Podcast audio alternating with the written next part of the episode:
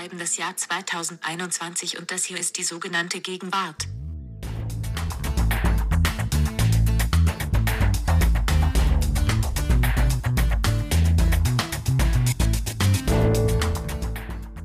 Vielen Dank, liebe Siri. An dieser Stelle auch einfach mal, man muss es hin und wieder sagen, danke für eine doch mittlerweile eineinhalbjährige vertrauensvolle Zusammenarbeit in einem, wie ich finde, guten Arbeitsklima. Siri, du bist engagiert und unkompliziert, so möchte man es. Nicht ganz wie mein Mitkollege Hey. Lars Weißbrot. Hallo Lars. Hallo Ijoma, ja, schön, dass das mit Siri, Siri so regelmäßig ist. Kleiner Einblick hinter die Kulissen. Wir wollten ja am Anfang eigentlich irgendwie abwechselnde Stimmen am Anfang haben. Zumindest war das mal meine Idee. Aber ich glaube, das ist super cool, dass jetzt Siri vertrauensvoll uns jedes Mal einleitet. Wir sind kein Promisker-Podcast. Nein, nein, nein. Ich freue mich, dass wir beide äh, nochmal für eine Folge hier antreten. Äh, hallo an alle Hörerinnen und Hörer. Das ist unsere letzte Ausgabe vor Weihnachten. Das ist die vorweihnachtliche Ausgabe. Und letztes Jahr haben wir an dieser Stelle, da waren es auch wir beide, Ijoma, über Religion gesprochen. Also wir haben uns mal rausgenommen, dass auch dieser Gegenwartspodcast die überzeitlichen Themen äh, besprechen darf, wenn es passt, wenn es in die weihnachtliche Gegenwart passt. Da haben wir über Religion gesprochen. Was machen wir dieses Jahr vor Weihnachten? In der letzten Stunde vor Weihnachten, wo der, wo der Lehrer nochmal den Wagen mit dem Fernseher reinrollt, um so ein Video zu zeigen. Oh, das löst sehr viele Kindheitserinnerungen äh, auf. Eben saß man noch zitternd da, ob es einen Überraschungstest geben könnte. Stattdessen wird ein Film gezeigt und alle sind selig und happy. Ja, ich hoffe, wir machen euch, liebe Zuhörerinnen und Zuhörer, mit unserem Thema dieses Mal auch happy. Es ist tatsächlich wieder ein überzeitliches Thema, aber man könnte einerseits sagen, fast das Gegenteil von Religion und Glauben und dann andererseits eben doch auch wieder nicht, denn wir wollen uns in vielen verschiedenen Aspekten dem Thema des Weltuntergangs zuwenden, der Apokalypse, gewissermaßen ausgehend von, von diesem Gefühl, dass alle im Zeichen des Klimawandels den Untergang der Welt unmittelbar vor sich sehen. Das ist natürlich eine alte religiöse Motivik. Und wir wollen sie aber mal konfrontieren gewissermaßen mit dem, was die Physik, was die Naturwissenschaften über das Ende der Welt sagen, nämlich über the end of everything. So heißt ein tolles Buch, äh, das gerade erschienen ist, auf Deutsch Das Ende von allem von der Astrophysikerin Katie Mack. Über das sprechen wir heute. Da geht es dann richtig naturwissenschaftlich hart zur Sache. Aber es stimmt natürlich nicht, dass es nur überzeitlich ist. Auch von dort gibt es sofort viele Bahnen, die sich in unsere Gegenwart reinschlagen. Du hast ein Stichwort schon angesprochen, ja. Den Klimawandel, vor dem wir Weltuntergangsszenarien jetzt immer messen. Und das ist das Zweite, wo wir heute sprechen wollen, ist ein neuer Film, der direkt diese Bahnen zieht, nämlich äh, der Film Don't Look Up, der äh, jetzt zuerst ins Kino kommt und dann später bei Netflix zu sehen sein wird, mit Leonardo DiCaprio Und Meryl Streep und Meryl Streep Kate und ganz, viel, äh, ganz vielen, ganz vielen tollen äh, Schauspielern. Es geht darum, dass ein Komet auf die Erde zurast und sie zerstören will. Allerdings, weil der Film eine interessante Satire ist, ist die Frage, nehmen die Leute die Gefahr wirklich ernst? Die große Frage, wie, wie geht man um mit dem Weltuntergang heute, ja?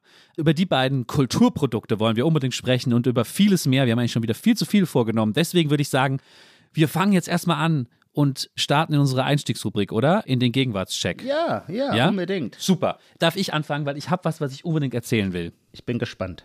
Und zwar ist mir was aufgefallen und ich glaube, das ist echt ein guter Punkt. Ich hoffe, du gibst ihn mir. Mir ist Folgendes aufgefallen.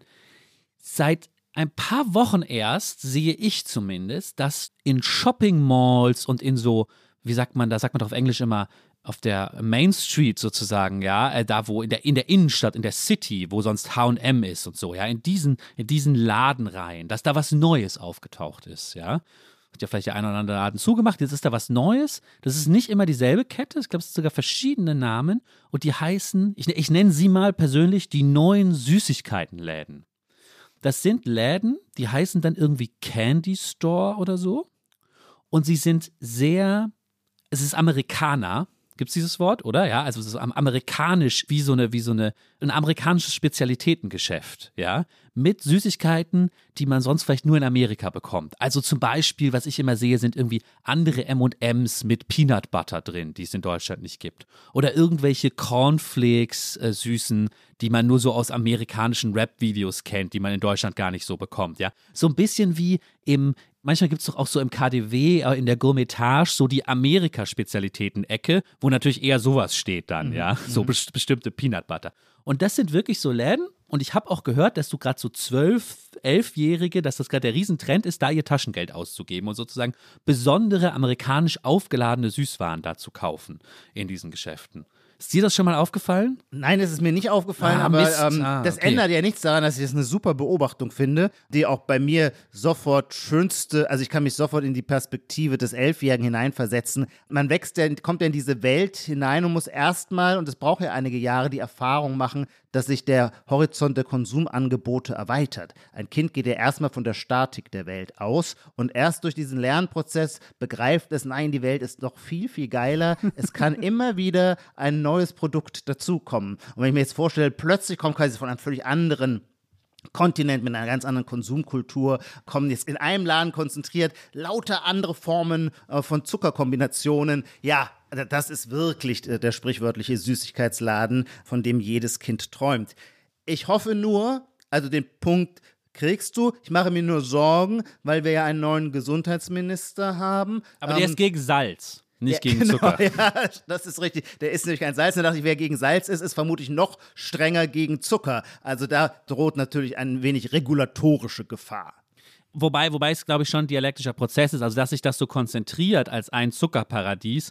Ich, jetzt ist es so meine innere Nina, die das jetzt auch formuliert, zeigt natürlich, dass es im Rest der Gesellschaft eben nicht mehr die Normalität ist. Also in dem Moment, wo es das einen stimmt. Zuckerladen gibt, Ja. ist das ja die Kehrseite davon, dass aus dem Rest der Gesellschaft dieser beständige Zuckerlevel, wo man die Kinder einfach mit allem mit Zucker zubombardiert hat, Ja. einfach sinkt, ja. Und es ist jetzt so ein Spezial, Spezialitätenladen, ja. Ja, ich muss an dieser Stelle meine Lieblingsanekdote äh, loswerden. Die liegt zwar schon acht Jahre zurück, würde ich sagen. Da war ich mal mittags, gibt es manchmal so Lunchkonzerte von den Berliner Philharmonikern, die so ganz leger sind. Die finden im Foyer statt und man setzt sich so auf den Boden. Und da kommen auch gerne Familien. Und neben mir saß eine Mutter mit ihrer vierjährigen Tochter.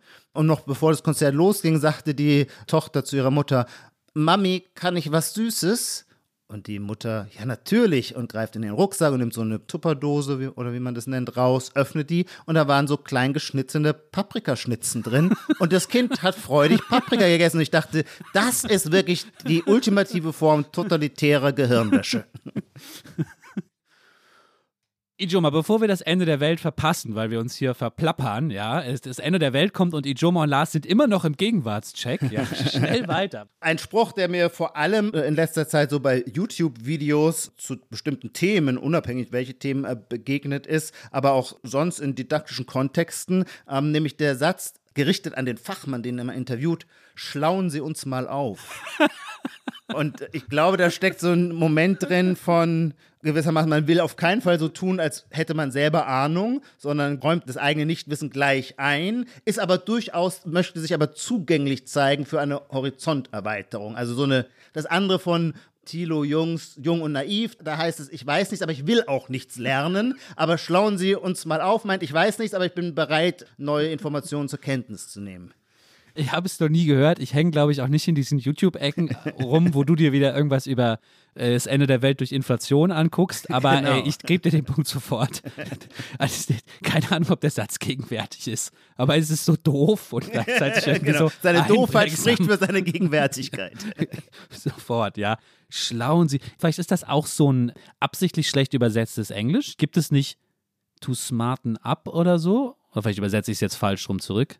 Ich weiß es nicht, vielleicht, ja, könnte gut sein. Ja. Ich halte mich mit Englisch hier zurück. Da schon so viel Falsches gesagt.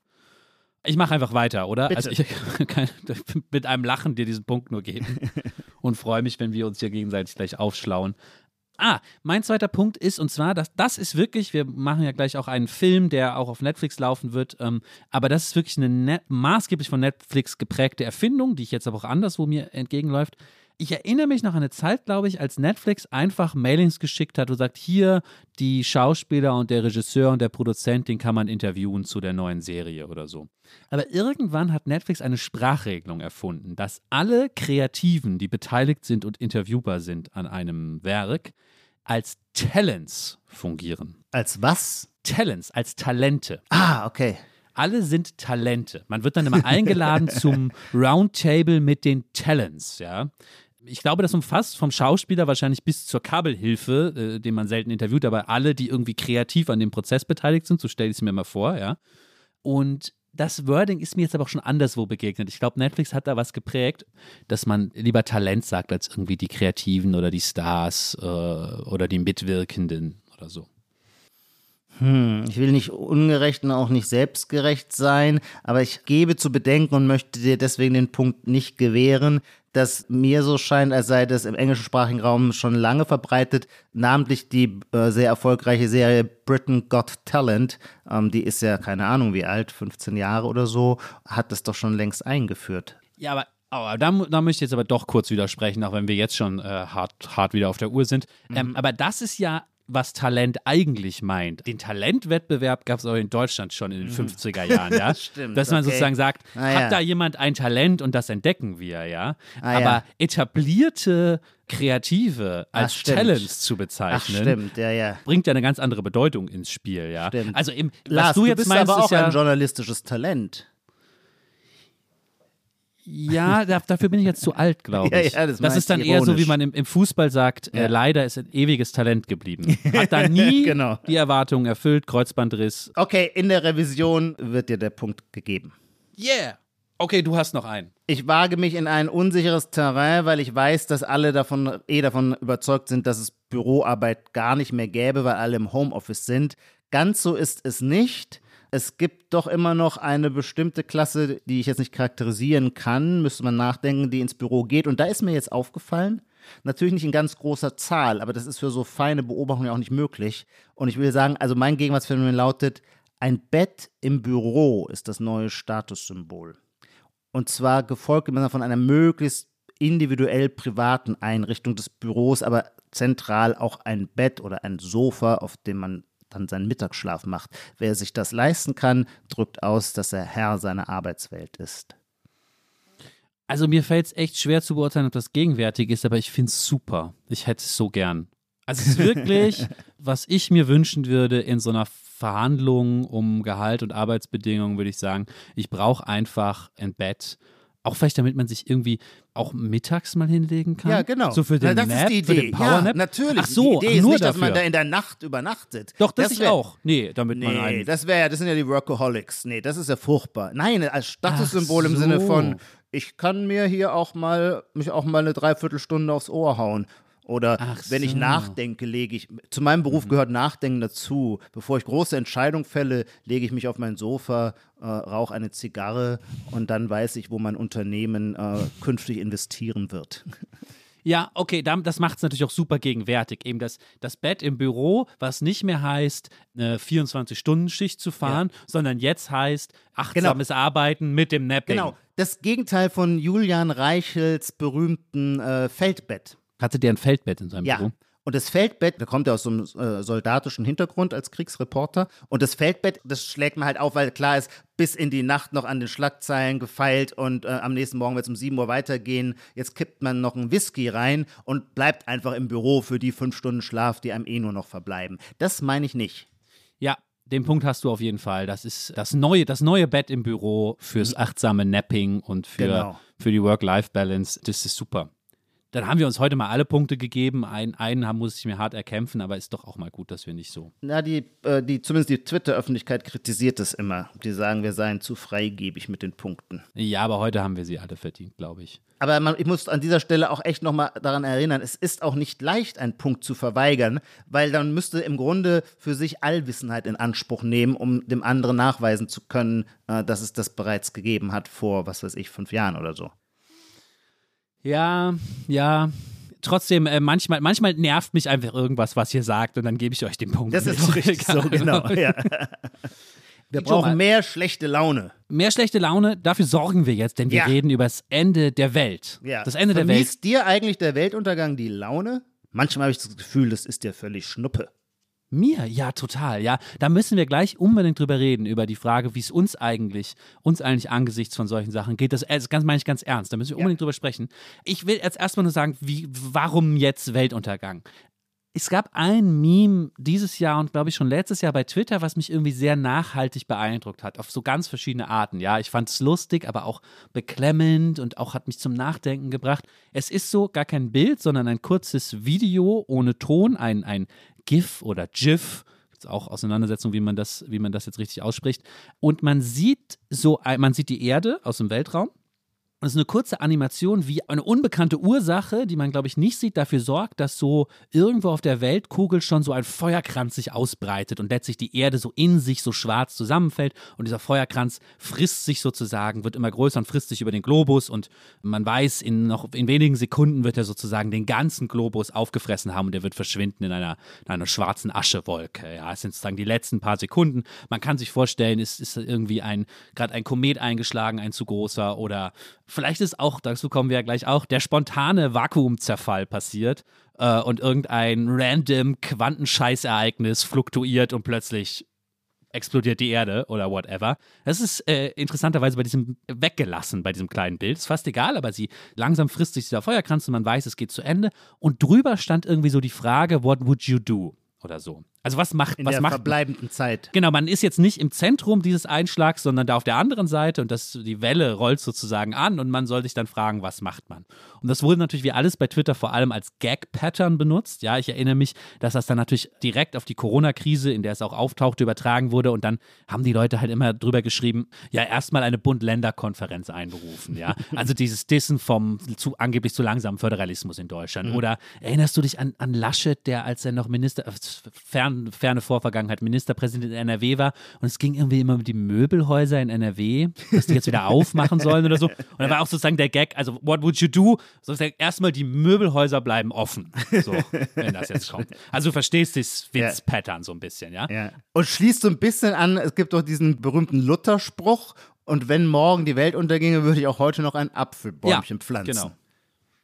Ich fand dieses Meme auch deswegen spannend, weil unsere aktuellen Katastrophen und Probleme, Corona, Klimawandel, hier gespiegelt wurden, aber um eine Sicherheit ergänzt, die wir natürlich in Wirklichkeit so nicht haben. Ja, nämlich die Sicherheit, dass nichts, dass wirklich nichts mehr sicher ist und jetzt alles untergeht. Ja, es gibt sozusagen angesichts dieses Bildes mhm. keine Diskussion mhm. mehr um.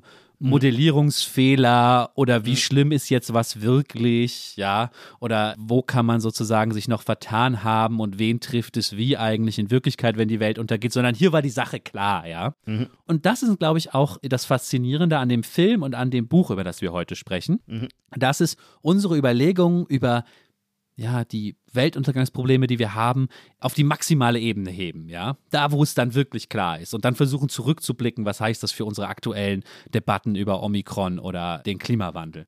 Ja. Ähm, vielleicht fangen wir mit dem Buch an, mit dem komplizierten Buch, muss man schon sagen. Es ist ein populärwissenschaftliches. komplizierten Buch.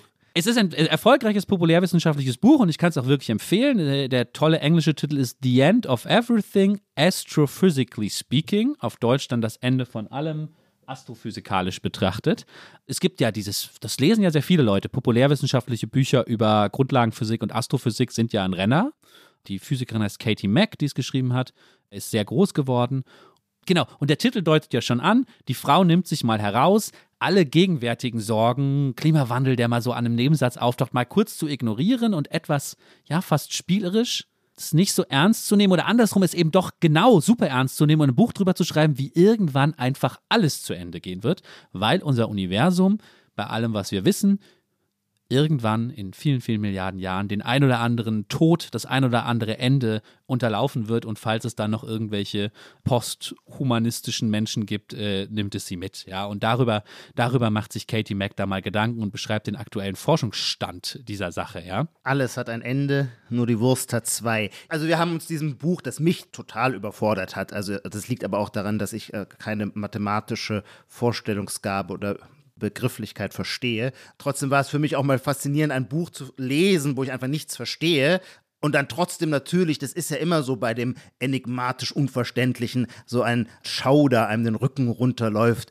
Ich meine, kosmogonische Erzählungen, die arbeiten ja zum Beispiel auch immer so mit Zeitspannen, die fürs menschliche Vorstellungsvermögen nicht mehr realisierbar sind. Und das ruft ja quasi immer kosmischen äh, Schauder hervor. Allein wenn ich dann schon lese, ah, der Urknall fand statt vor 13 Milliarden Jahren. Ehrlich gesagt sagt mir das nichts, aber seither laufe ich durch diese Welt in dem Bewusstsein, dass es das um mich herum seit 13 Milliarden Jahren gibt. Und dann wirkt gewissermaßen das Jahr 2021 nochmal ein wenig kleiner. Also all diese mh, Lars, du bist in diesen Fragen viel besser. Du wirst uns deswegen auch wortführend gewissermaßen durch dieses Buch führen. Aber diese Form mit riesigen Dimensionen und mit diesen Fragen nach Anfang und Ende sich zu konfrontieren, schafft auf jeden Fall, glaube ich, auch für den naturwissenschaftlichen Laien ähm, so ein metaphysisches Gänsehautgefühl was ich, wenn ich das zuerst sagen darf, denn bevor wir über das Ende reden, müssen wir natürlich über den Anfang reden, weil das in, gewisser Weise ja zwingend korreliert und so ist auch Katie äh, Macks Buch aufgebaut. Zum Anfang fand ich so zwei oder, äh, also zum Urknall fand ich so zwei oder drei Dinge sehr, sehr faszinierend. Das eine ist, dass der gesunde Menschenverstand oder auch so der metaphysisch, philosophisch interessierte Mensch immer fragt, was meint das denn mit diesem Urknall, mit dem Anfang? Wir fragen die Physiker, gibt es einen Anfang? Und dann sagen die, ja, der Urknall. Und dann fragt man natürlich automatisch nach, ja, aber was war denn davor? Und es ist jetzt eben nicht so, dass die Physiker darauf eine Antwort hätten, sondern sie weisen die Antwort zurück im Sinne von, das ist außerhalb unserer Beobachtungsmöglichkeiten. Die würden jetzt nicht einfach sagen, davor war halt nichts, weil schon das wäre zu viel an Antwort. Aber trotzdem ist ja das menschliche Bedürfnis, und das hat, glaube ich, was mit unserer Denkungsart zu tun. Da würde mich deine Meinung interessieren, ob zum Beispiel Denkungsart etwas mit einer physiologischen Begrenztheit unseres Denkens zu tun hat oder tatsächlich mit reiner Logik. Aber wir können uns ja nichts vorstellen, dem nicht wiederum etwas anderes vorausgeht. Also wenn ich von einer Physikerin erklärt bekomme, vor 13 Milliarden Jahren ereignete sich der Urknall, dann glaube ich ihr das sofort und danke für die Information, aber dann fange ich an, mir zu überlegen, und was war wohl vor dem Urknall? So, und dann ist man plötzlich nicht mehr in der Physik, sondern in der Metaphysik. Ähm, und das gleiche gilt selbstverständlich auch für das Ende. Das Ende des Seins kommt dann das Nichts, aber das Nichts ist ja nichts, was wir wirklich denken können. Denn allein wenn das Nichts charakterisiert würde als das, was nach dem Sein kommt, wäre es schon nicht mehr nichts, sondern etwas, nämlich das, was nach dem Sein kommt. Das ist jetzt wirklich richtig Metaphysik, Meta, metaphysischer Was Witz auch in diesem Podcast. Genau. Nein, nein, das, das, nee. stimmt, das, stimmt, überhaupt, das stimmt überhaupt nicht. Äh, ich habe gar nichts gegen Metaphysik. Ich würde sogar darauf hinweisen. Ich dachte jetzt du als analytischer Philosoph. Oh ja, kleiner Exkurs. Gott, wir werden heute, heute jetzt richtig heavy. Kleiner Exkurs. Die analytische Philosophie hat ja, so sagen wir mal, äh, nach in den 60ern, so 70ern, 80ern äh, Metaphysik wiederentdeckt. Und das ist, glaube ich, auch die Philosophen mhm. wie zum mhm. Beispiel David Quine. Lewis äh, nach Quine. Ja, ah, also die okay. Leute sozusagen. Mhm. David Lewis, falls den Namen je schon mal jemand gehört hat, das ist sozusagen diese, diese Metaphysik, die mich sehr geprägt hat. Ich finde das alles ah. total interessant. Ah, ja. Fußnote zu, bevor es zu kompliziert wird. Ja, aber was du sagst, ist alles total interessant, weil das findet sich auch in diesem Katie Mack Buch. Unter anderem auch deswegen, weil es zwar richtig ist, was du gerade gesagt hast, aber dann plötzlich in dem Buch auch aufscheint, manchmal versucht die Physik eben doch über diesen bestimmten Horizont des Sagbaren hinauszugehen. Und man fragt sich dann immer ein bisschen, tut sie das, weil wirklich die Evidenzen sie dahin leiten, ja? Oder tut sie es eher aus diesem Bedürfnis, dann doch diese menschliche Frage zu beantworten? Ja, aber mhm. was war denn davor und davor? Und dann kommt man plötzlich zu so zirkulären Modellen, ja? ja. Also, dass sich sozusagen vor einem Anfangsereignis wiederum ein anderes Universum befindet, das dann dieses Anfangsereignis auslöst und es ist dann eine ewige Schleife. Da beschrift Katie Mack hinten raus auch einige Modelle, wo ich sagen muss, verstehe ich auch gar nichts von, ist wirklich echt kompliziert. Würde ich mich auch nicht trauen zusammenzufassen, mhm. aber das Zyklische aber versteht das, man, glaube ich. Genau, das ja? ist so wie diese mittelalterliche Vorstellung, da ich weiß gar nicht wo, die, aber ich glaube, vielleicht Foucault zitiert die mal, worauf denn die Erde stünde auf einer Schildkröte. Ja, und worauf stehe dann diese Schildkröte? Auf einer anderen Schildkröte. Und dann genau, auch immer so, so, so ist es ein bisschen. Nur heißt Zirkel. es dann irgendwie, ich weiß gar nicht, wie, wie sich dann diese Modelle nennen. Ja, eins heißt, da komme ich gleich noch zu, wenn ich die einmal aufzähle, eins heißt irgendwie die Urpralltheorie, wo die Dinge sozusagen immer wieder zusammenprallen, auseinander, aber dann werden sie wieder zusammengezogen und prallen wieder auseinander. Also so eine, eine ja, zyklische Bewegung. Und lustigerweise gerade erst, äh, auch bei Twitter ging es so rum, so auch als Meme, um sich drüber lustig zu machen, so eine Schlagzeile. Antarktis-Experiment deutet auf Paralleluniversum hin, dort läuft die Zeit rückwärts. irgendwie der Frankfurter Rundschau oder irgendwie so eine Meldung. Und ja. das kommt natürlich dann da raus, wenn wir diese Sehnsucht sozusagen auf die Physik spiegeln und da uns Meldungen raussuchen, die uns irgendwie sagen sollen, ja, vor dem Urknall war dasselbe Universum, aber das lief irgendwie rückwärts oder oh, so. Oh, jetzt muss ich dich aber mal kurz unterbrechen, weil ich habe durch rein reinen Zufall, ich weiß gar nicht warum, ein Freund von mir hat mir einen Link zugeschickt von einem Amerikaner, das wollte ich hier gar nicht einfließen lassen, aber das passt zu dem, was du gerade sagst, von einem amerikanischen Astrophysiker. Und das muss auch absolut heißer Scheiß sein. Und der sagt, dass auf der Ebene der, sagt man, Makrophysik, also der großen Welt, der Zeitpfeil von der Vergangenheit in die Gegenwart gehe, aber auf der Ebene der Teilchenphysik ging es von der Zukunft in die Gegenwart.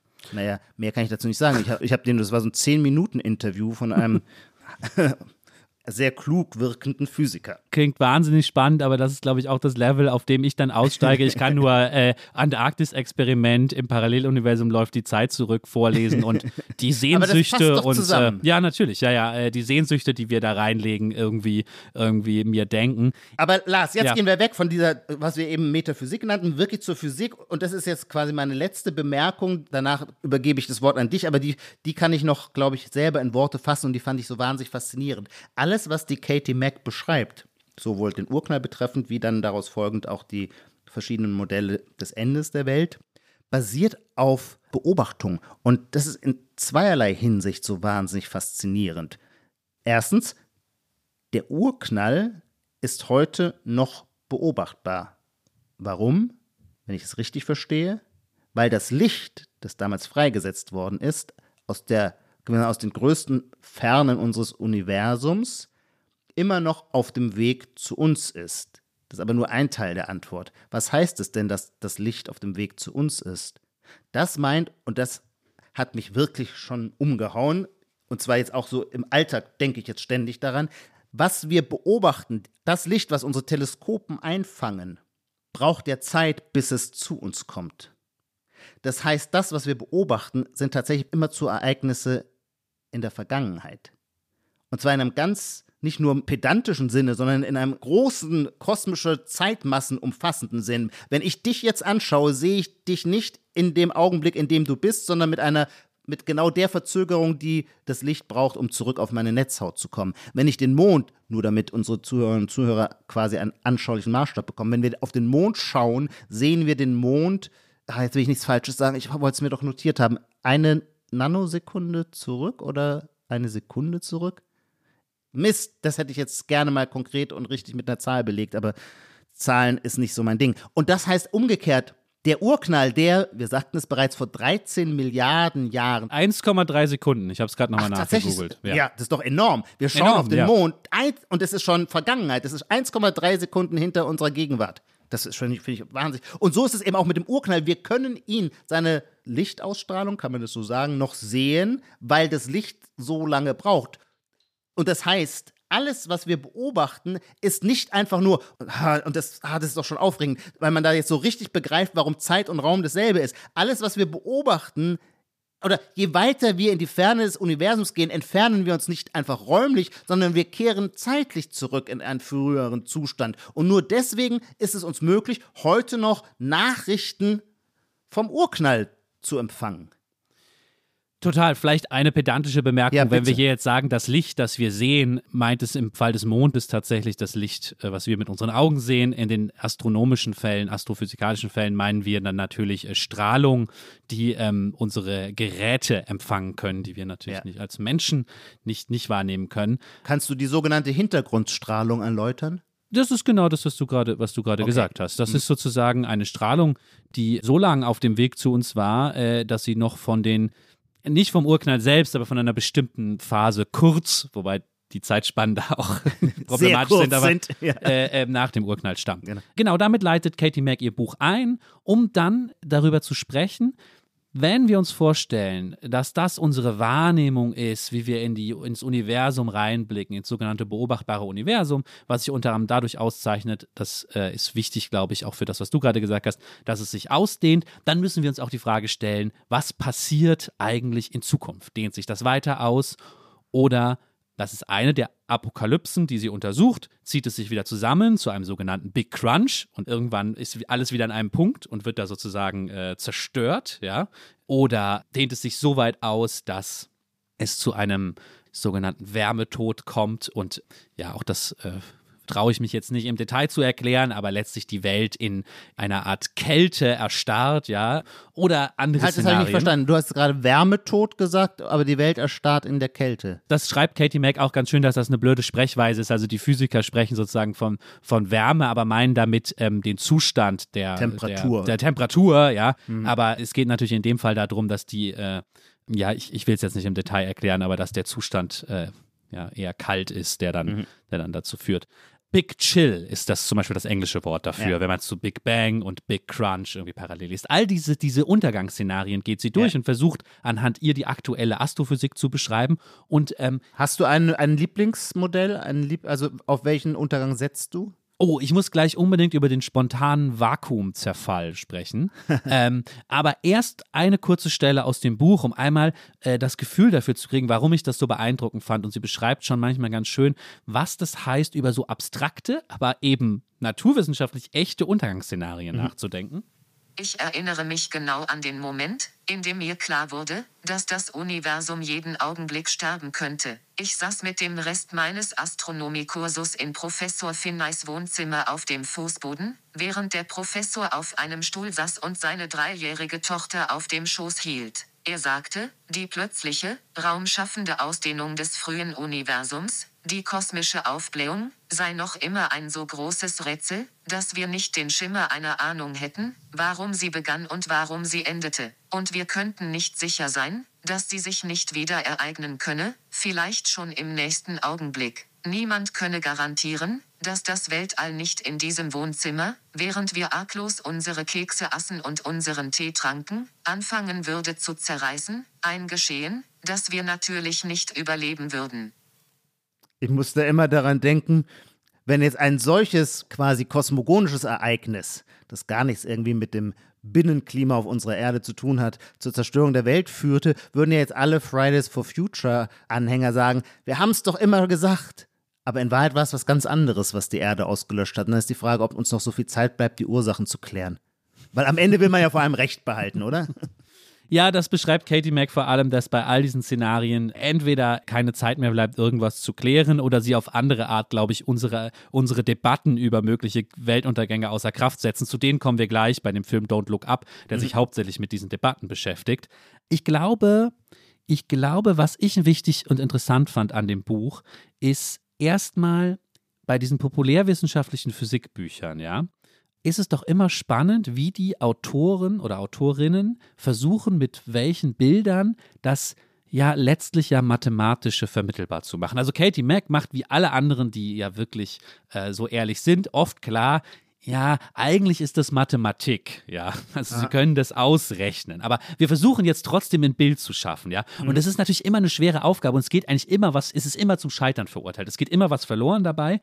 Und Katie Mack hat schönerweise die Selbstdistanz, das auch zu bemerken und spielt dann manchmal damit, weil sie einmal dann schreibt, ja, sie können sich das vorstellen, dass sie auf einem Laufband immer schneller werden, aber gleichzeitig läuft das rückwärts. Und dann spinnt sie es immer weiter und sagt, ja, das ist ganz einfach. Dieses Untergangsszenario stellen Sie sich so vor, Sie laufen auf einem unendlichen Laufband mit unendlicher Geschwindigkeit, während Sie dieses Papier so zeichnen und dann können Sie es vorstellen, dann kann man sich natürlich nicht, weil jede Metapher irgendwann an ihr Ende kommt, ja, auch von Untergangsszenarien. Und das hat mich so auf der ähm, stilistischen oder Metaebene an dem Buch interessiert, wie sie mit diesen, wie sie mit diesen Problemen umgeht. Und ich musste natürlich auch, um den Bogen zu schlagen, an unsere letzte Sendung denken, ja. Wir haben ja schon sozusagen äh, Probleme da gehabt, die Giralgeldschöpfung in unserem Zentralbanksystem irgendwie zu begreifen. Und am Ende denkt man, vielleicht lässt sie sich nur als doppelte Buchführung verstehen, mitteilen. Alles andere ist drumherum Gerede. So wie man jetzt bei diesen astrophysikalischen Szenarien sagen könnte, vielleicht lassen sie sich nur als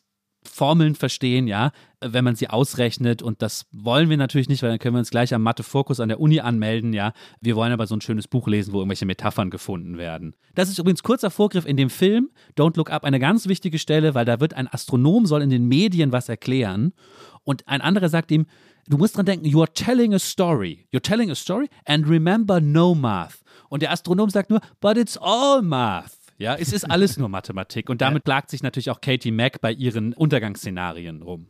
Aber stimmt es wirklich? Es ist nicht alles nur Mathematik, denn die Astrophysik arbeitet ja mit Empirie, die hat ja Teleskope, die, die zeichnet ja auf. Die, die Hintergrundstrahlung ist ja nicht einfach errechnet, deduziert aus irgendwelchen Axiomen abgeleitet, sondern die ist ja real von einem Teleskop aufgenommen worden, als man sie entdeckte.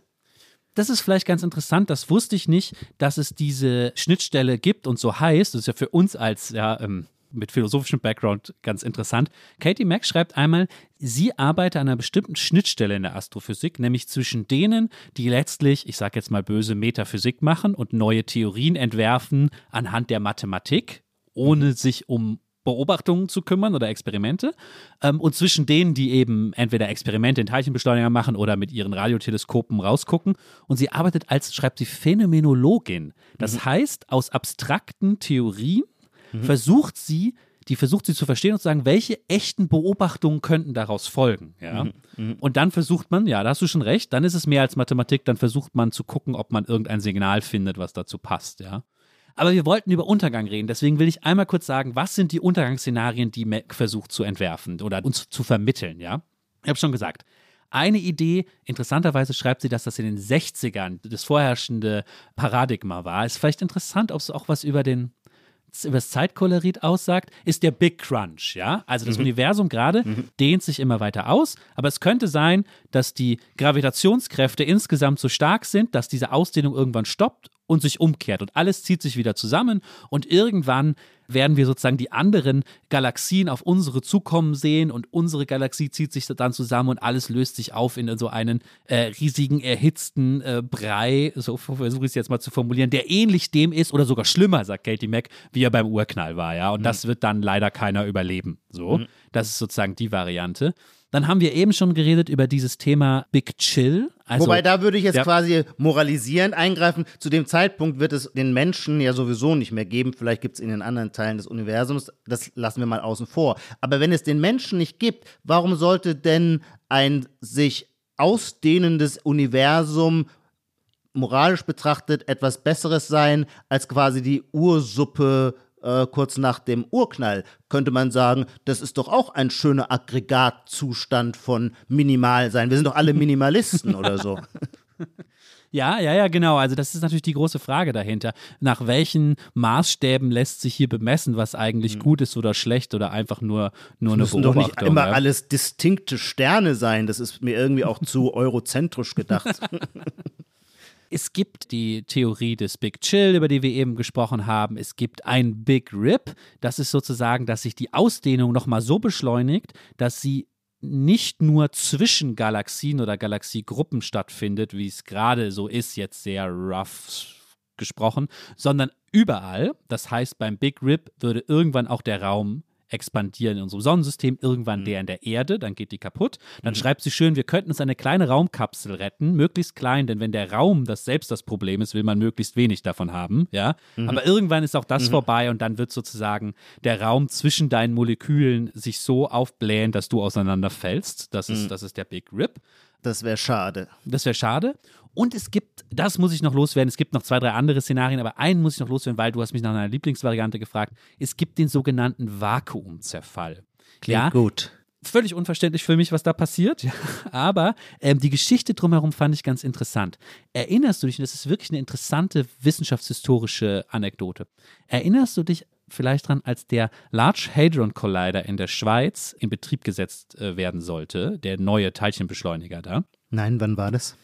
vielleicht 2005 oder so, ich weiß jetzt nicht mehr genau. Da gab es jedenfalls, ein bisschen später muss es gewesen sein, da gab es jedenfalls eine Kampagne von Verschwörungstheoretikern. Es war dann immer so ein ehemaliger, ein Highschool-Physiklehrer und ein ehemaliger Beamter der US-Regierung, die sich im Netz zusammengetan haben. Die haben gesagt, man darf den nicht anschalten, sonst geht die Welt unter. Weil da mhm. entstehen bestimmte Prozesse, ja. Mhm. Es war mhm. oft die Rede von einem kleinen schwarzen Loch oder anderen Sachen. Wenn wir mhm. das anschalten, werden wir alle sterben, ja. Mhm. Oder zumindest wissen wir es nicht genau. Und im Nachhinein finde ich das eine total interessante Debatte. Ich erinnere mich auch in der von mir geliebten Daily Show, über die wir mal gesprochen haben, wurde einer von denen so ein bisschen witzig interviewt, vorgeführt, könnte man auch sagen.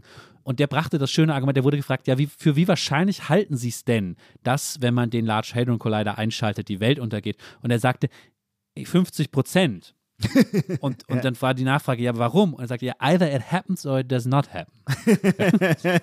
Dabei ist natürlich im Grunde Gefährlichkeit, wenn man sie messen will, ein Produkt aus Wahrscheinlichkeit und Verwüstungsgrad. Also wenn die Wahrscheinlichkeit zwar sehr gering ist, dass da ein schwarzes Loch entsteht, aber die Tatsache, wenn es eintreten würde, das schwarze Loch, wäre halt in der Wirkung Totalzerstörung, dann muss man ja diese beiden Faktoren irgendwie miteinander äh, multiplizieren, um dann sagen zu können, Mhm, wie nehmen wir unsere Risikoeinschätzung vor? Absolut. Und all diese Szenarien, äh, die da an die Wand gemalt wurden, lassen sich auch mit guten Argumenten zurückweisen. Aber eins der Vorwürfe dem Large Hadron Collider gemacht wurde, nämlich, dass es zu einem Vakuumzerfall kommen ah, ja. könnte.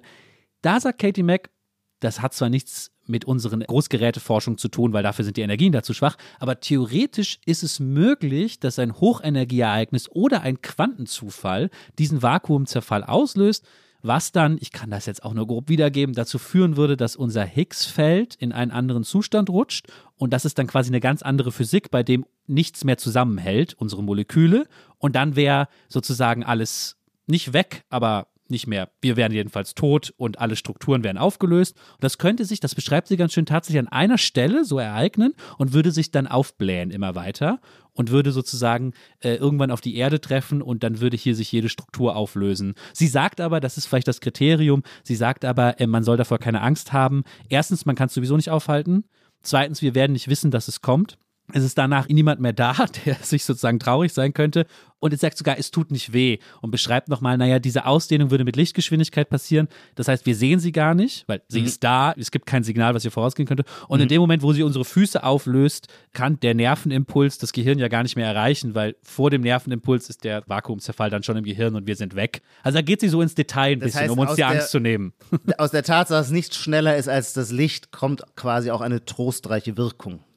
Genau, und sie sagt, lieber Rauchmelder überprüfen und, das sagt sie dann an einer Stelle doch, bitte dafür demonstrieren, dass Kohlekraftwerke abgeschaltet werden. Das scheint wichtiger zu sein, als sich über den Vakuumzerfall Gedanken zu Aber machen. Aber du hast ja dabei jetzt ja noch ja. einen anderen Punkt angesprochen, der bei dem wenigen äh, was ich, wenn überhaupt, so ein bisschen erahne in diesem Buch, mich auch fasziniert hat, dass es gar nicht die Physik gibt, sondern dass verschiedene Entwicklungsstadien des Universums jeweils eine verschiedene Physik hervorbringen. Und es oder hervorgebracht haben. Und es galt eben auch schon für die ersten Sekunden gewissermaßen nach dem Urknall. Die Physik, unter deren Bedingungen wir heute gewissermaßen leben, ist nicht dieselbe Physik äh, zum Zeitpunkt des Urknalls. Und das fand ich irgendwie auch faszinierend. Mir war das gar nicht so klar, dass es quasi so diese vier, wie nennt man das, diese vier elementaren Kräfte, also die Gravitationskraft, der Elektromagnetismus, die starke und die schwache Kernkraft, das hat sich so überhaupt erst ausdifferenziert oder nicht ausdifferenziert. Ich glaube, war es nicht so, dass sogar starke und schwache Kernkraft ursprünglich identisch waren und erst nach einer Sekunde oder so, wo wir schon in einem ganz anderen,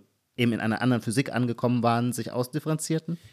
Vielleicht, ich weiß gar nicht, ob es schlau ist, das eine andere Physik zu nennen, weil man damit ja impliziert, dass sie unserer widersprechen würde. Ich glaube, die Idee könnte man ja eher so formulieren, wir hoffen, dass eigentlich in bestimmten Zuständen mit mhm. hoch genuger Energie wir feststellen werden, dass es nicht vier Grundkräfte gibt, die nichts miteinander zu tun haben, sondern dass das sozusagen vier Facetten der gleichen, der gleichen Kraft sind. Ah, ja. So, das ist sozusagen das Ziel. Ich glaube, hoffentlich sage ich jetzt nichts Falsches. Das ist, wenn Physiker von der Theory of Everything ja. sprechen. Das ist das Ziel sozusagen. Genau. Und ich glaube, man muss dann vielleicht dazu sagen, dieses ganze Weltuntergangsszenarien und wie schlimm sind sie, benutzt Katie Mack letztlich als rhetorische Strategie, um in diese Grundlagenprobleme der Physik einzuführen. Ja, das ist ihr eigentliches Ziel, den Leuten sowas beizubringen. Ja, was ist das Problem mit den vier Grundkräften? Warum haben wir den Eindruck, dass drei davon sich auf einen Nenner bringen lassen, die vierte die Gravitation, aber nur so schwer? und so weiter und so fort. Super spannend. Die wichtigste ja. Grundkraft, die fünfte Grundkraft, die hat sie nicht im Blick, nämlich unser unbeugsamer Wille, etwas über die Gegenwart auszusagen. Genau, und deswegen kommen wir jetzt zu dem Film, über den wir unbedingt sprechen müssen, weil er all diese Fragen nach Astrophysik und Katastrophen, die unser Untergang sind, versucht extrem mit allen Gegenwartsdebatten zu, zu verschachteln. Er heißt mhm. Don't Look Up ist jetzt, glaube ich, im Kino und wird dann irgendwie in, in, ein paar Wochen, können wir ja unten drunter schreiben, äh, bei Netflix zu sehen sein. Kannst du uns kurz einführen in die Handlung und äh, was für eine Art von Film wir da sehen? Sehr gerne. Im Mittelpunkt steht ein Wissenschaftler, ein Astrophysiker, gespielt von Leonardo DiCaprio, der eine Doktorandin hat, die eine Entdeckung macht, nämlich ein Komet von der Größe des Mount Everest bewegt sich auf die Erde zu und wird in ungefähr sechs Monaten unvermeidlicherweise die Erde erreichen, es sei denn, man nimmt diese Gefahr ernst und sorgt dafür, mit unendlich vielen Nuklearsprengköpfen im Weltall diesen äh, Kometen zu zerstören. Der Wissenschaftler und seine Assistentin bekommen einen Termin bei der republikanischen Präsidentin im Weißen Haus und dort herrscht natürlich reinster Zynismus, Egoismus. Keiner ist wirklich am Wohl der Menschheit interessiert, sondern nur an der Bereicherung und an der Steigerung der eigenen Machtmittel. Das heißt, erstmal will man ihn nicht Glauben schenken und macht sich über sie lustig und behandelt sie sehr, sehr schlecht. Vielleicht darf ich an der Stelle schon mal einfügen, vielleicht muss man dazu sagen, weil vielleicht, wenn man von Komet rast auf die Erde zu, man versucht sie zu retten, ist man so bei Roland Emmerich und so einer Ernsthaftigkeit. Aber alles, was passiert und wie du es richtig beschreibst, ist schon sehr satirisch überspitzt, so in der Tradition von, von so Politsatire. Ah, das war mir nicht so klar. Ich habe die ganze Zeit mich gefragt, also wenn du sagst, das ist satirisch, ich finde nicht unbedingt. Also beziehungsweise ich hatte das Interessante an dem Film, von dem ich auch nicht genau sagen kann, ob er gut oder schlecht ist, aber er gibt einem unendliche Möglichkeiten, über ihn nachzudenken und über ihn zu reden. Ich war mir immer nicht sicher, ist, das ist doch eigentlich, ist das jetzt satirisch gemeint oder ist es nicht eher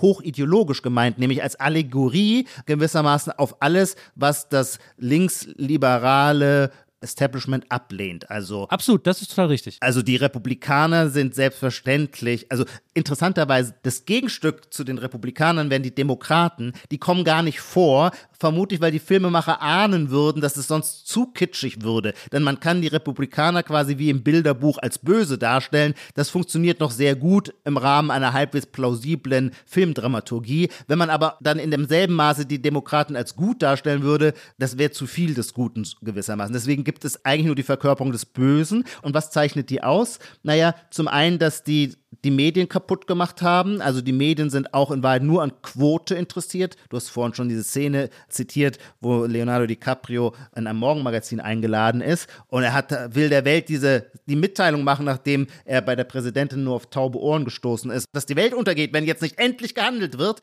Und das sind halt eine Moderatorin und ein Moderator, die, die wollen natürlich nur sich zu Tode amüsieren und nehmen die Sache natürlich gar nicht ernst. Zweitens, Wissenschaftsfeindlichkeit. Ich glaube, das ist die eigentliche Allegorie der Gegenwart, die mit diesem Film versucht wird, die von Republikanern und Medien verdummte breite Masse glaubt der Wissenschaft nicht mehr. Und es wird geradezu eine trumpistische Volksbewegung, nämlich die Präsidentin ruft dann Don't look up und alle, so wie damals, lock her up. Das war doch der Schlachtruf der Trumpisten äh, gegen Hillary Clinton, dass die sollte hinter Gitter gebracht werden. Lock her up, so rufen die jetzt alle Don't look up, don't look up. Weil, weil vorher, vielleicht muss man erzählen, weil vorher der Wissenschaftler Leonardo DiCaprio, der die Hauptrolle spielt, er ist völlig verzweifelt und hat schon aufgegeben und dann fährt er so im Auto rum und isst irgendwie so Chips beim Lenken, so schon, schon äh, glaubt schon, dass jetzt eh alles untergeht, weil keiner keiner glaubt ihm. Und dann sieht er, jetzt sieht man zum ersten Mal den Kometen am Nachthimmel. Also man sieht ihn nicht durchs Teleskop, sondern wirklich.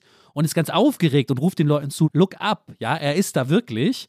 Ja. Nur, dass dann sofort der Backlash folgt und die Gegen teilige politische Bewegung macht einen Claim draus zu rufen und das ist in der genau. Titel des Films. Don't look up. Die genau. wollen nur, dass du Angst hast, wenn du hochguckst ja. und den Kometen siehst. Du sollst sozusagen auf dem Boden. Ja, genau. Äh, der Chief of Staff im Weißen Haus nutzt das natürlich auch wieder für, so stellt es der Film dar, für eine populistische Kampagne, nämlich es gibt die Eliten, die Wissenschaftler und die wollen euch Angst einjagen, denn sie wissen nur, wenn ihr Angst habt, könnt ihr verknechtet werden, aber fallt nicht auf diese Falle rein, schaut einfach nicht nach oben, damit ihr nicht von den Eliten aufs Kreuz gelegt werdet. Und Genau, und gleichzeitig entwickelt das Weiße Haus ein Gegenprogramm und zwar auch eine interessante Figur, quasi so, so eine Art Steve Jobs der nahen Zukunft. Er ist der CEO eines Mobilfunkunternehmens, das ein Smartphone hervorgebracht hat, das wirklich alles über uns weiß und unsere Gefühle messen kann und äh, auch gleich gegensteuern kann. Und der ist natürlich unendlich reich und äh, hat ein starkes, wie sagen wir, Entwicklungsdepartment in seiner Firma und der findet heraus, dass dieser Komet aus seltenen Erden besteht. Also sei das genau unsere Chance, weil die meisten seltenen Erden seien in China. Und deswegen habe China jetzt so einen starken Marktvorteil. Aber wenn es gelänge, äh, den Kometen so zu zerteilen, dass er dann in kleinen Stücken auf der Erde landet, könne man sich dieser seltenen Erden bemächtigen und dann entwirft er natürlich eine, ein Zukunftsszenario, wonach dann das Glück auf Erden herrschen würde. Ich, will nur kurz sagen, weil wir sonst so, also die, man muss den Film auf jeden Fall sehen, weil er sehr interessanter Debattenstoff ist. Ob er gut ist oder nicht, das ist, glaube ich, eine andere Frage, aber sehr gut ist, ich kenne den Schauspieler gar nicht, Ma Mark Rylance, habe ich eben nochmal geguckt, als dieser äh, Silicon Valley-Mogul ja. Peter Isherwell, der macht das wirklich ganz toll, wie er einen, ja, irgendwie in diesem Asperger ja. halb verhangenen, aber trotzdem böse, ja. aber gleichzeitig auch phlegmatisch böse. Phlegmatisch so böse, aber gleichzeitig aber auch nicht aber das auch ist auch ein wichtiger Punkt an einer Stelle zu sagen, äh, sagt einmal jemand über diese Silicon Valley Leute und, und über die Politiker, die sind gar nicht so klug, dass sie so böse sein könnten, wie ihr meint, ja. Mhm. Auch mhm. irgendwie gefangen in seiner Welt als dieser, dieser Silicon Valley Mogul, das ist sehr toll. Das macht so Spaß, ihm zuzugucken, ja. ja. Er geht einmal zu Leonardo DiCaprio, zu diesem Astronom und äh, der ihn kritisiert für seinen Plan und sagt dann, unsere Algorithmen wissen sogar, wann du stirbst. Mhm. Ich habe es bei dir nachgeguckt aber es war so langweilig. Ich habe alles vergessen. Ah, nur eine Sache weiß ich noch. Du stirbst auf jeden Fall allein. Ja. Das ist, das ist eine Wahnsinnsszene. Ja. Was dann aber nicht stimmt. Ähm, aber das Ganze endet nämlich in Wahrheit dann auch noch relativ. Also stopp, stopp, Ijoma. Stopp, ah, Ijoma. Ja. Ich, muss, ich muss für was gestehen. Wir haben vorher abgesprochen, dass ich das gestehe. Die, die Screener, die vorab Filme für diesen Film kamen sehr spät. Wir hatten nur einen und nur einer konnte gleichzeitig gucken. Ja. Deswegen muss ich hier gestehen, was total interessant ist bei diesem Film, mir fehlt das Ende. Ich habe die letzten 30 Minuten noch nicht gesehen. Ich weiß gar nicht bei diesem Weltuntergangsfilm, ob die Welt dann untergeht oder, oder mit welcher, ich meine, Satire ist es ja, weil der Film nimmt sich ja nicht ganz ernst in dem Sinne, dass er auf die Pointe hingeschrieben ist, ja, auch wenn seine politische Botschaft klar ist, ja, eine linke Ach, politische schon, Botschaft. Dass er sich sehr ernst nimmt und total sich darauf verlässt, ist eine, genau, diese politische Botschaft, diese politische Allegorie. Also, Aber wie geht der, der dann aus? Ich frag's mich okay, wirklich. Ich, ich, will es doch nicht spoilern, habe ich mir Nicht spoilern? Überlegt. Nein, das ruft immer so viele böse Reaktionen hervor, wenn man spoilert. Das möchte ich mir jetzt selber nicht antun. Ich fand aber jedenfalls, ich sage nur so viel, ich fand das Ende doch überraschend. Der ah, Komet okay. jedenfalls trifft, und das ist, glaube ich, wichtig zu wissen, eben auf eine ideologisch gespaltene Gesellschaft, so wie wir die USA heute kennen. Und in einer ideologisch gespaltenen Gesellschaft wird ja alles parteipolitisch instrumentalisiert. Es gibt gewissermaßen keinen Sachverhalt mehr, der quasi jenseits von links und rechts, jenseits von Demokraten, Republikaner wäre. Und genau das passiert natürlich auch mit diesem Kometen. Und dann versucht der Mr. Randall, der Astrophysiker zu sagen, ich bin weder auf der einen noch auf der anderen Seite, ich sage nur die Wahrheit. Und das ist gewissermaßen der moralisch gesunde Menschenverstand aus dem, also aus dem heraus du und ich und unsere Freunde und unser Milieu, in dem wir uns bewegen. Das ist quasi die, diese Grundlage. Wir haben das Gefühl, wir werden jetzt vermutlich versuchen, es auch ein wenig in Frage zu stellen, wir haben das Gefühl, es gibt die Wissenschaft und die Wissenschaft ist nicht politisiert, sondern versorgt uns mit klaren Erkenntnissen, aus denen zwingende Handlungen hervorgehen. Und wer dem nicht folgt, ist wissenschaftsfeindlich. Das ist gewissermaßen die Botschaft dieses Filmes und ich würde sagen, damit trifft der Film exakt das Grundgefühl oder die Grundeinstellung zumindest der Menschen, mit denen ich zu tun habe. An meinem Abendessenstisch sitzen keine Klimawandelleugner.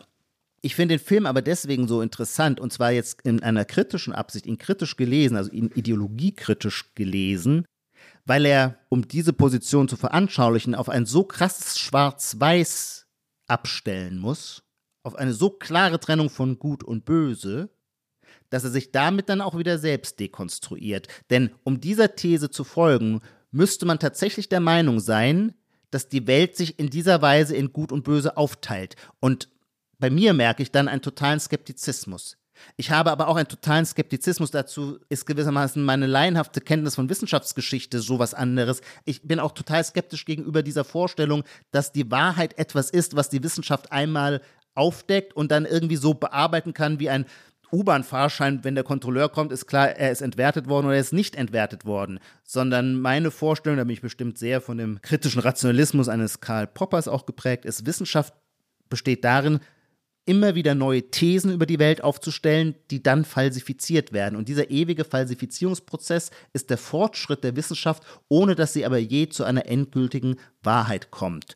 Und in dem Film Don't Look Up ist diese Wahrheit aber immer ganz offensichtlich und man muss gewissermaßen verstockt sein, um sie nicht wahrzunehmen. So wie die mittelalterliche Kirche den Ketzer verbrannte, weil er die offensichtliche Wahrheit Christi nicht sehen wollte. Und warum?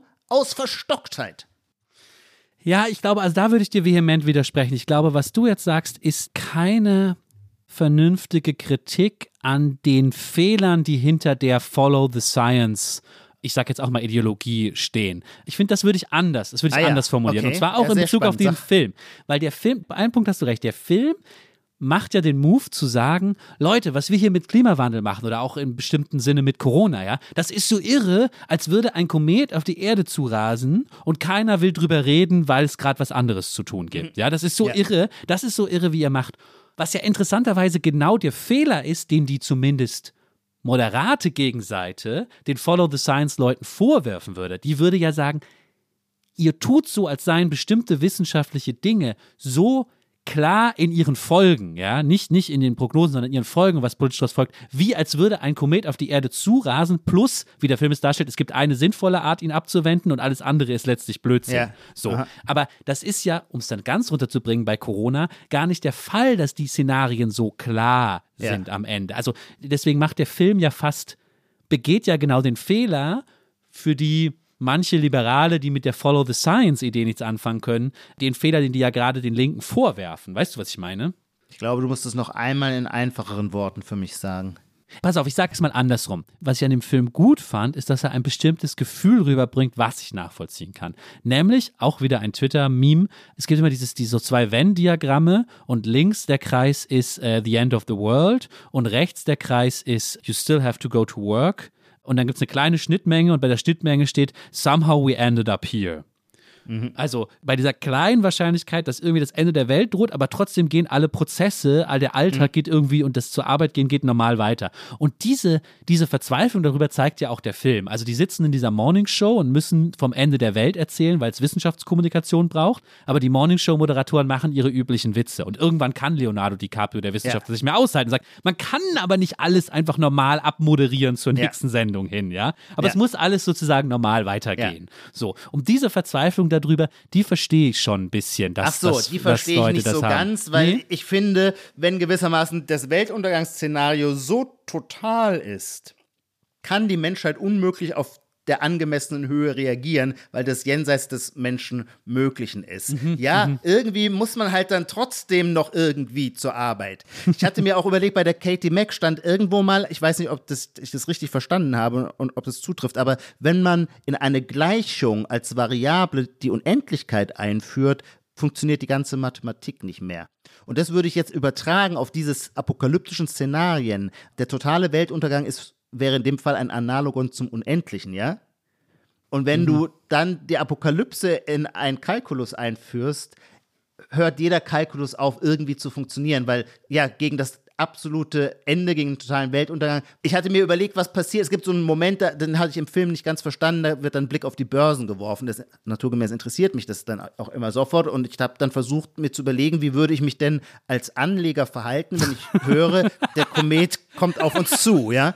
Und die normale Reaktion ähm, von prognostizierten Krisen ist, dass es dann zu einem Crash an der Börse kommt und alle verkaufen panisch, wollen ihre Sicherheits äh, ihre Risikoassets loswerden. In dem Szenario eines Kometen, dessen Zerstörungskraft total für die Erde total ist, würde ich und zwar so, so ein bisschen in einer Analogie zur Pascalschen Wette, würde ich erst recht Aktien kaufen. Denn entweder stimmt die Prognose, dann ist die Welt eh futsch und dann ist es auch wurscht, wenn ich äh, Verluste einfahre bzw. mein Geld verliere.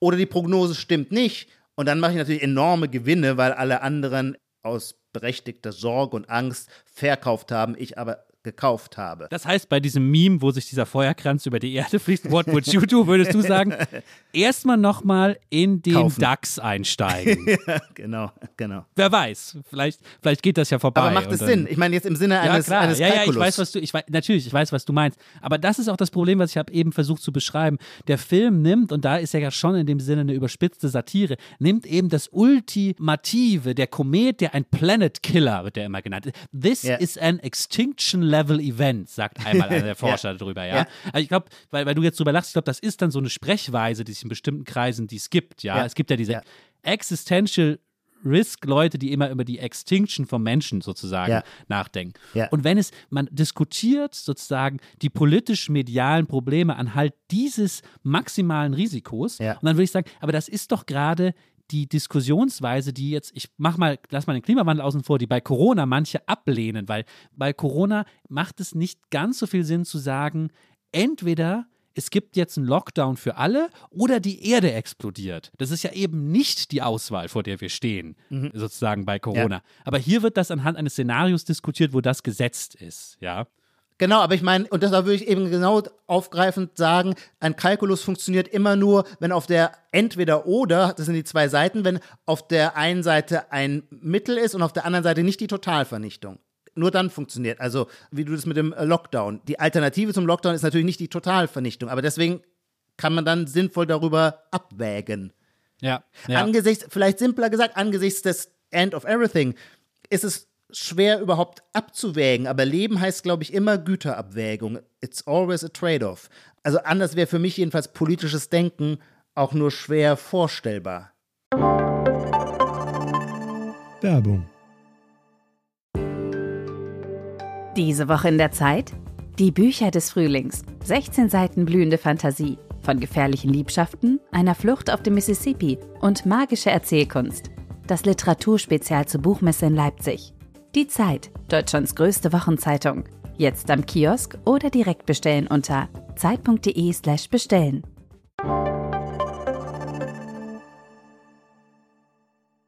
Ich muss aber gerade, weil das jetzt so eine sehr liberale Position ist, die wir hier entfaltet haben, ich muss aber sagen, dass gleichzeitig der Film mich aber wieder näher an meine Mitmenschen herangebracht hat, die sozusagen Klima-Apokalyptiker sind, wie du sie Ja. nennen willst, weil ich verstanden habe, ach, so blicken die eigentlich auf, auf das, was gerade passiert. Ja, Mhm. Ja, weil ja. so blicke ich Ja, eigentlich nicht. auf- Die denken, Leute, wie könnt ihr denn normal weitermachen, obwohl diese. Dinge passieren? Und in dem Sinne hat der Film mir geholfen, wieder schlimmer Satz Unsere jetzt, aber Freunde wieder besser zu näher, verstehen. sozusagen uns wieder besser zu verstehen und näher zusammenzurücken, weil ich einmal diesen Blick, diesen Blick einnehmen konnte. Ich habe aber dann halt immer noch das Problem und deswegen jetzt weiten wir die Sache wieder ins Menschheitsgeschichtliche.